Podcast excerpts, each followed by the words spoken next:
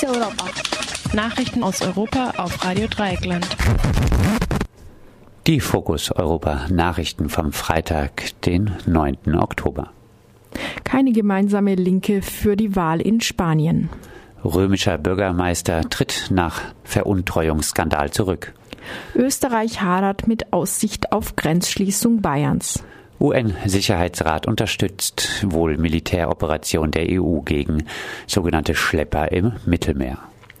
Keine gemeinsame Linke in Spanien. In Spanien sind die Bemühungen um eine gemeinsame linke Liste für die Parlamentswahlen am 20. Dezember nun endgültig gescheitert. Das gab gab Podemos bereits am Dienstagabend bekannt. Nach einem erneuten Treffen von Podemos-Chef Pablo Iglesias mit dem designierten Vorsitzenden der Vereinten Linken, Alberto Garzón, erklärte Podemos, man bedauere es, keine Möglichkeit gefunden zu haben, gemeinsam bei den Wahlen anzutreten.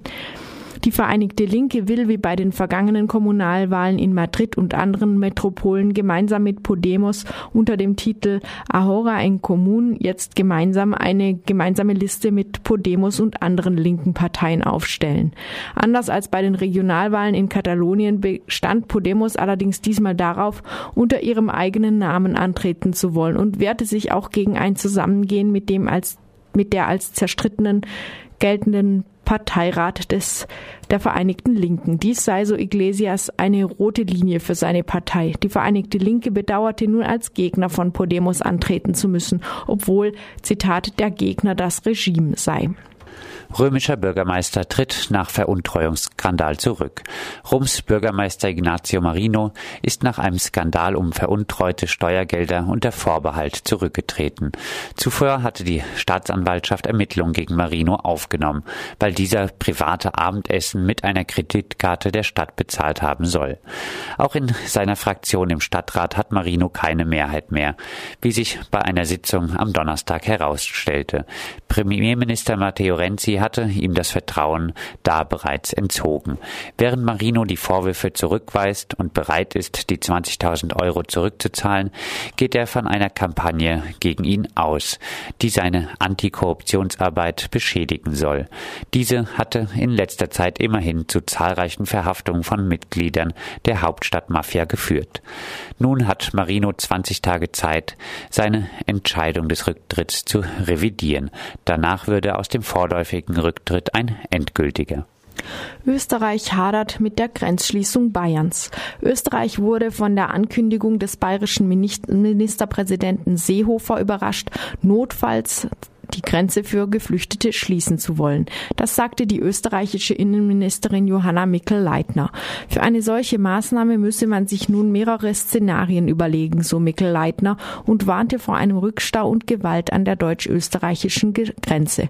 Auch Österreich werde in so einem Fall dazu übergehen müssen, seine Grenze nach Ungarn und Slowenien stärker zu kontrollieren. Genaueres wolle man aber erst bekannt geben, wenn klar ist, welche Maßnahmen Bayern ergreift. Unterdessen bleibt offen, wie Seehofer Seehofer eine solche von der Bundesregierung nicht unterstützte Grenzschließung erreichen will. Die deutschen Grenzen werden von der Bundespolizei kontrolliert. Der Innenminister de Maizière die Innenminister de Maizière untersteht und nicht den Ländern. Pro Asyl erklärt Seehofers Pläne in einer Pressemitteilung von heute für rechtswidrig. UN-Sicherheitsrat unterstützt wohl Militäroperationen der EU gegen sogenannte Schlepper im Mittelmeer. Nach wochenlangen Verhandlungen scheint nun eine Unterstützung des UN-Sicherheitsrats für die Militäroperation der EU gegen sogenannte Schlepper im Mittelmeer in Sicht zu sein. Das berichtete heute Morgen der österreichische Standard unter Berufung auf Diplomatenkreise in New York. Demnach soll Russland angekündigt haben, kein Veto bei einer entsprechenden Resolution einzulegen.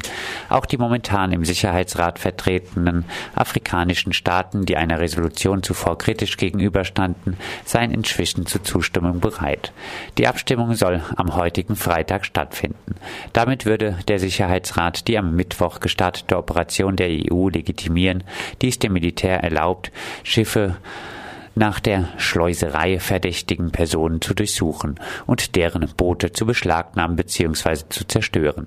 Der Einsatz in internationalen Gewässern bleibt aber weitestgehend wirkungslos, weil die meisten Schleuser die libyschen Gewässer gar nicht verlassen. Für die Erlaubnis, dort zu agieren, bräuchte die EU die Zustimmung der libyschen Regierung. Davon gibt es in dem vom Bürgerkrieg zerrissenen Land aber derzeit zwei, die sich nicht über ein Vorgehen einigen können. Das waren die Fokus Europa Nachrichten vom 9. Oktober 2015, verfasst von unserer Kollegin Pia.